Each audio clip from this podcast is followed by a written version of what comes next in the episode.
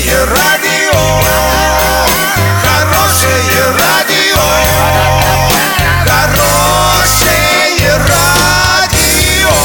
Радио Шансон. С новостями к этому часу Александра Белова. Здравствуйте. Картина дня за 30 секунд. Сегодня хоккейный клуб «Южный Урал» сразится с курганской командой «Зауралье». Население России уменьшилось впервые за 10 лет.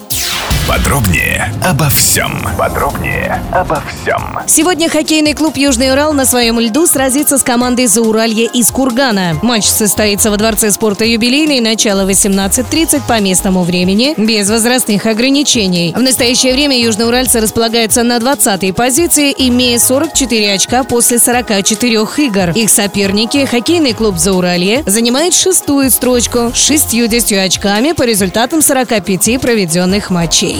Численность населения Российской Федерации снизилась на 86 700 человек по сравнению с предыдущим годом, сообщается об опубликованных данных на сайте Федеральной службы государственной статистики. Согласно опубликованным данным, численность населения страны на 1 января 2018 года составляла 146 миллионов 880 тысяч человек, а на 1 января 2019 составила 146 миллионов 790 тысяч человек.